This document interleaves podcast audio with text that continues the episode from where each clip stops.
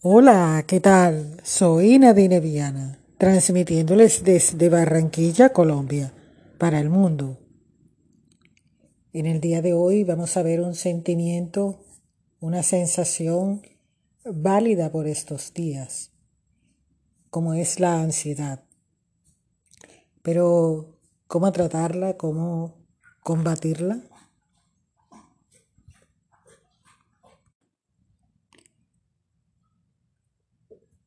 Ocho labores ideales para quienes sufren con la ansiedad. Nadie está a salvo de la ansiedad, un padecimiento cada vez más común en nuestra sociedad, que no discrimina edad ni género y cuyas manifestaciones sintomatológicas se presentan en el plano físico, psicológico, conductual, cognitivo y social.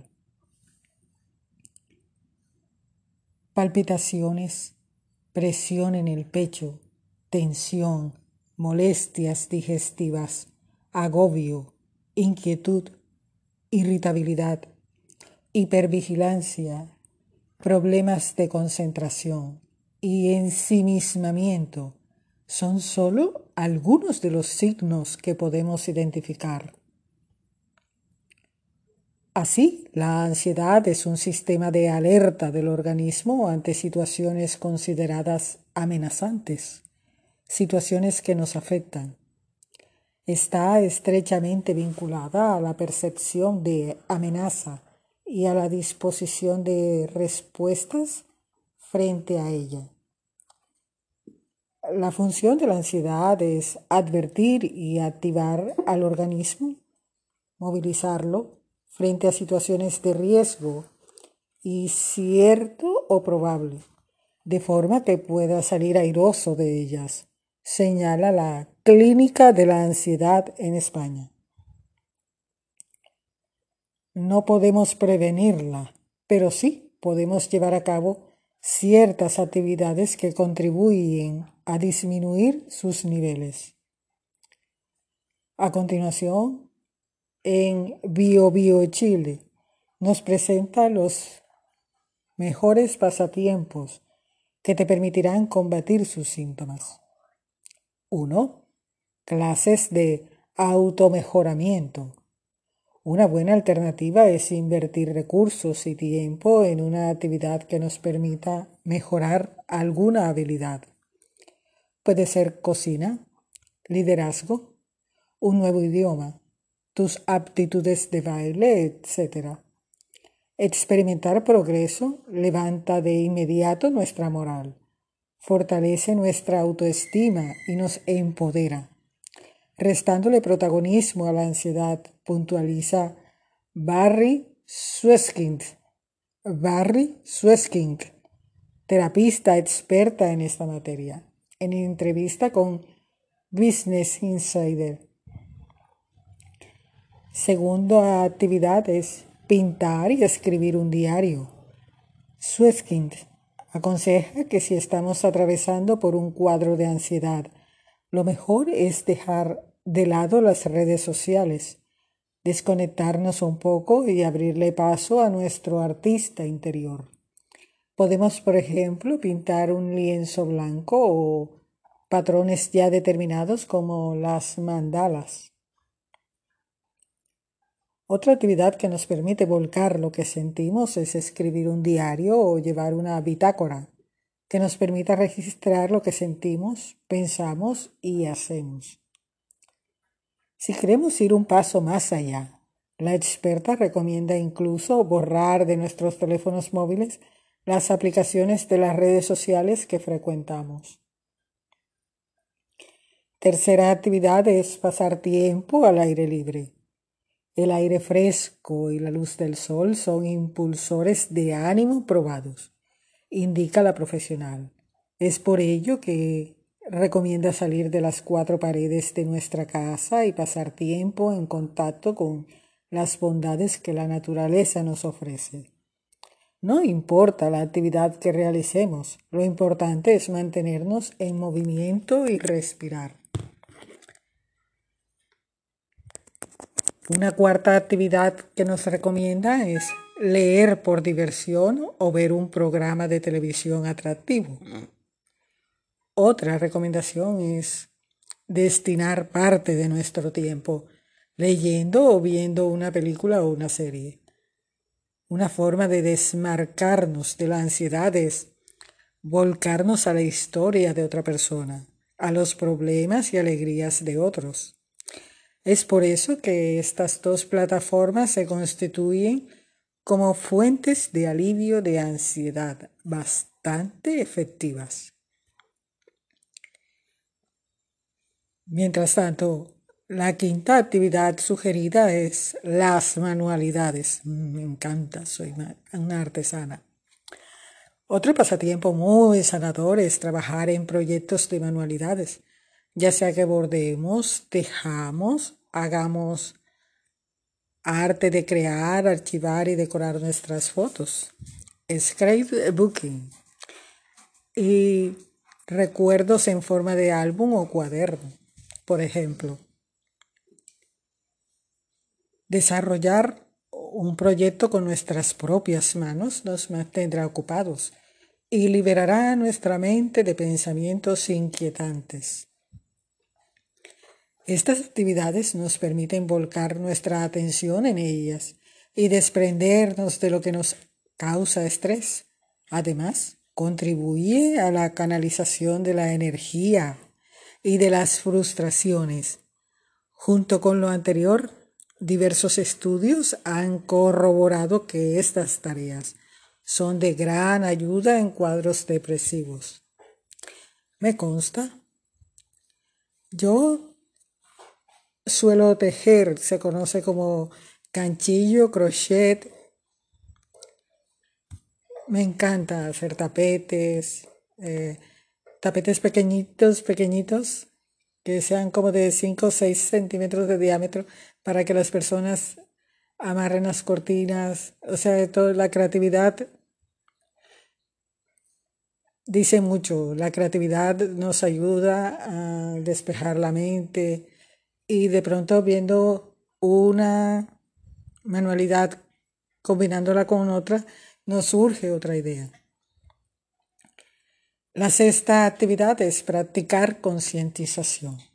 Una de las cosas más importantes que se debe lograr a la hora de hacerle frente a la ansiedad es poder conquistar el caos que se ha desatado en nuestra mente. De este modo, los ejercicios que promueven que estés mentalmente más presente y consciente son una excelente alternativa. Así, el yoga y la meditación son altamente efectivos para contrarrestar los pensamientos negativos y no deseados. Una séptima actividad es la jardinería. Claro que cada persona es buena para algo, pero no para lo mismo. Esto tiene su gente, ¿no? Todo va en gustos.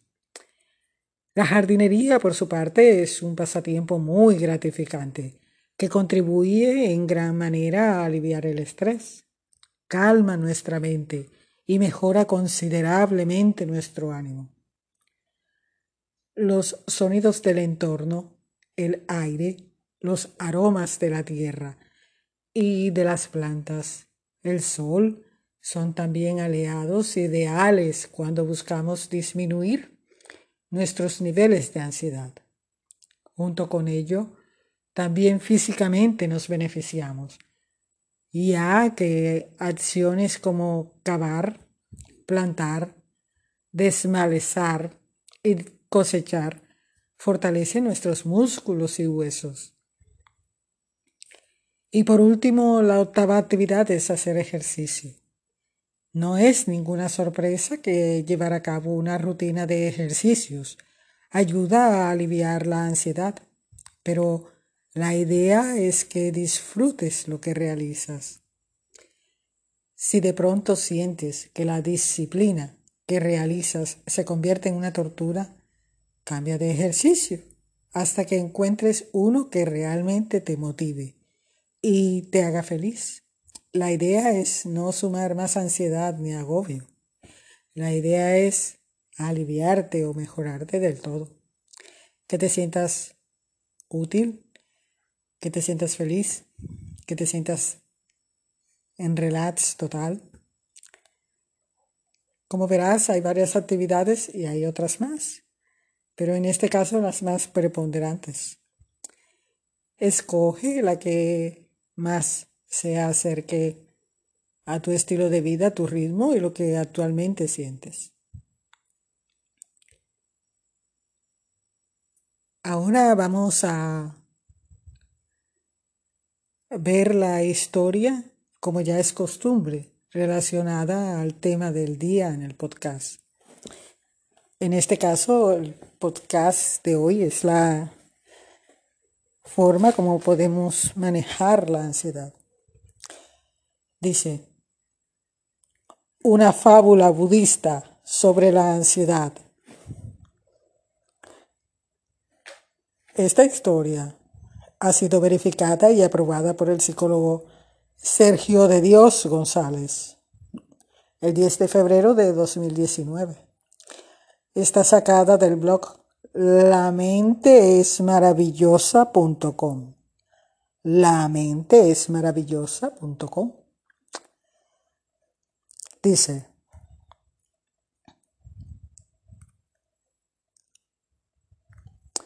esta es una fábula budista sobre la ansiedad que nos habla acerca de la naturaleza de la angustia.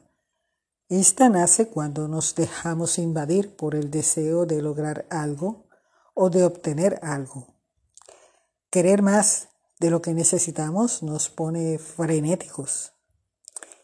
Nos traslada esta fábula budista sobre la ansiedad a un lejano lugar donde vivía un hombre muy rico, el mismo que tenía especial devoción por la belleza.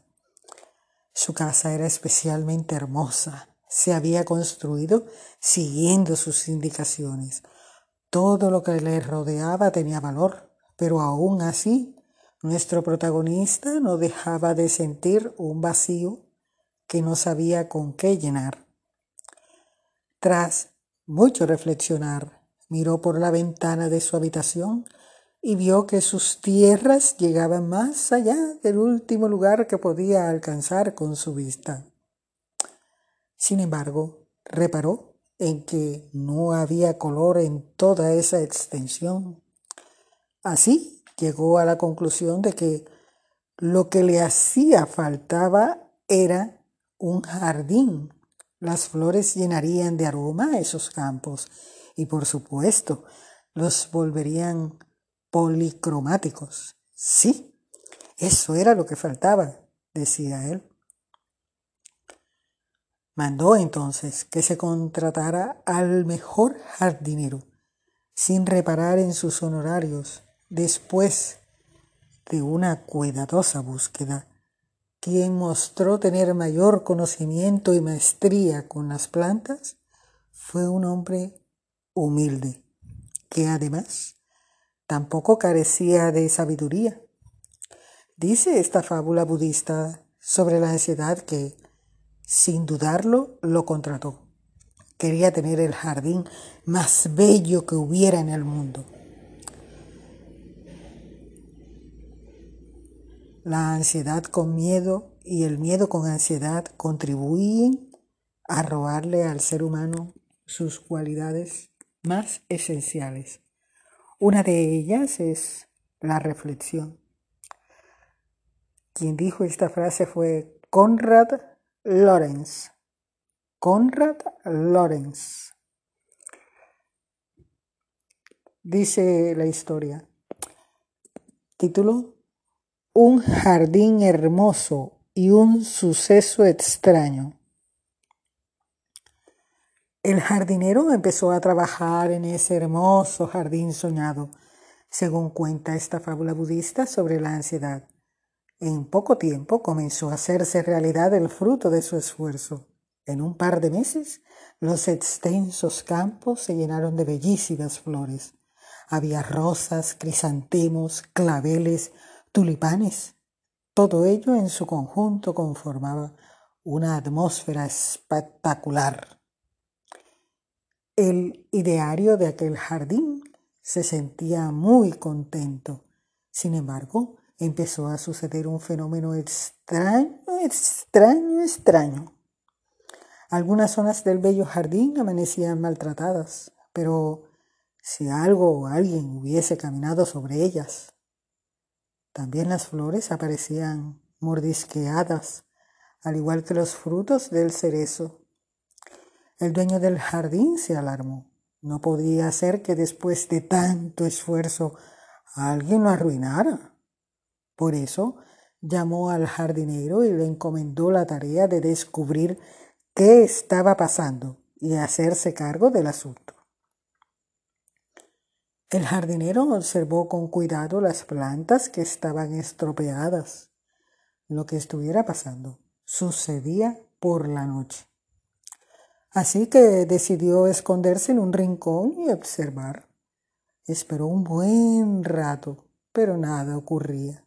Por fin, pasada la medianoche, vio a un ciervo que se acercó sigilosamente. Aplastaba varias flores a su paso para llegar hasta donde estaban las cerezas. También mordisqueaba algunas flores.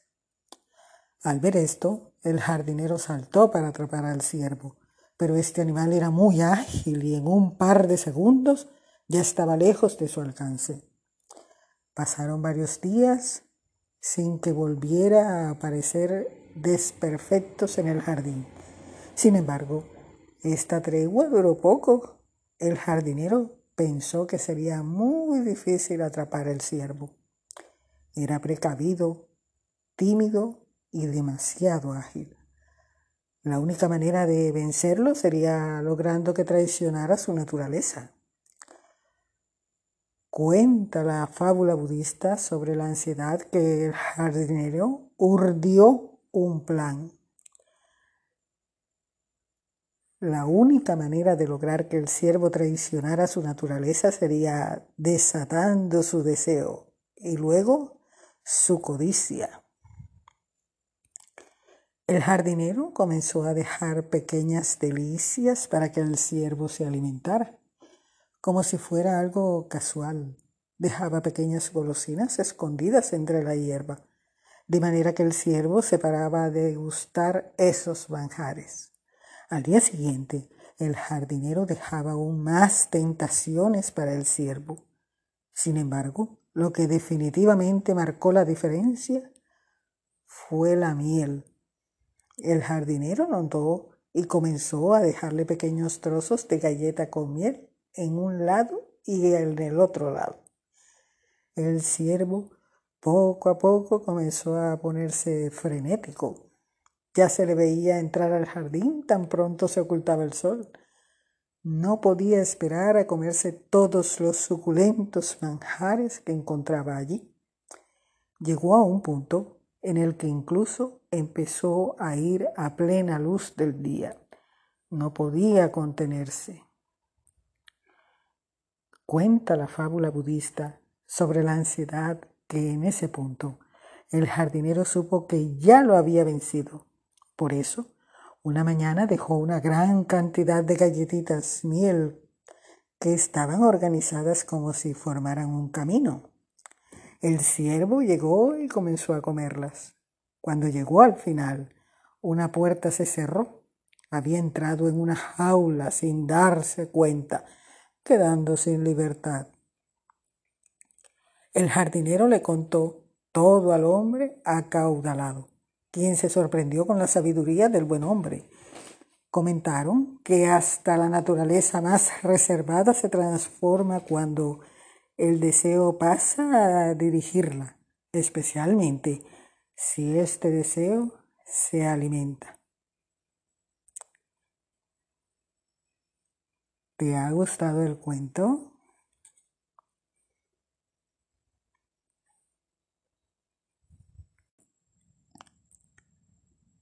La segunda y última historia. El mensajero de tu ansiedad. Érase una vez un mensajero ansioso que vino de improviso a tu casa en medio de la noche. Te despertó y te sacó de la cama. Lo abriste muy molesto y asustado. No reconociste quién era. Solo te parecía un mendigo peligroso que decía cosas que no comprendías. Hablaba en varios idiomas muy confusos y sin parar de gritarte. Y tú, lleno de pánico, lo cerraste. Lo cerraste. La puerta casi estaba en sus narices, pero él seguía pulsando una y otra vez el timbre, y tu voz llegaba fuerte hasta tu cerebro desde la calle. Todo era para ti muy violento e indescifrable. Y aunque sentías dentro de ti mucho miedo, solo lo podías expresar hacia afuera a través de tu enfado. Lo golpeaste y como no conseguías que se fuera, llamaste a la policía. Todo con tal de eliminarlo de tu vida. Pero él siguió viniendo tanto por las noches como por el día. Entraste en pánico, pero él seguía taladrándote con sus gritos y requerimientos. Pediste ayuda y te explicaron que lo que te molestaba era un tal problema de ansiedad. Y te dieron unas orejeras para no escuchar a esta cosa tan molesta que te visitaba tanto. Pero él, al sentir que no lo escuchabas, empezó a zarandearte con fuerza por todo el cuerpo. Hasta que un día, no pudiendo soportarlo más, lo miraste de frente y le dijiste, ¿Quién eres? ¿Para qué narices vienes a molestarme? Y el mensajero empezó otra vez con sus mensajes y tú todo nervioso no pudiste comprender nada y lo volviste a mandar a paseo. Y él seguía viniendo una y otra vez. Por fin encontraste a alguien dispuesto a ayudarte te puso enfrente del mensajero de la ansiedad y juntos empezasteis a hablar con él. Tú querías huir, pero tu acompañante te mantuvo allí con mucho cariño. Poco a poco fuiste entendiendo que éste te quería contar algo importante, pero te resultaba imposible interpretarlo. Fueron necesarios varios encuentros hasta que descubriste que te traía una buena noticia. Viniste, tuviste que relajarte y confiar, y por fin te abriste a escucharlo atento, facilitando así que el mensajero hablara más claro. Ahora entendiste tu mensaje. Dentro de tu casa tienes tu gran tesoro. Stop. Deja de buscarlo compulsivamente en esto que te daña. No me ofrezco a ayudarte a recuperarlo. Te contestó así, pero a ti te costó creerlo. Pero al final juntos lo buscasteis por lo más escondido de tu casa, entre los archivos de tu autenticidad. No fue fácil, pero al final localizasteis de nuevo tu tesoro interior. Tu vida cambió y mejoró, y por ello decidiste dar cobijo a esta voz de la ansiedad dentro de ti.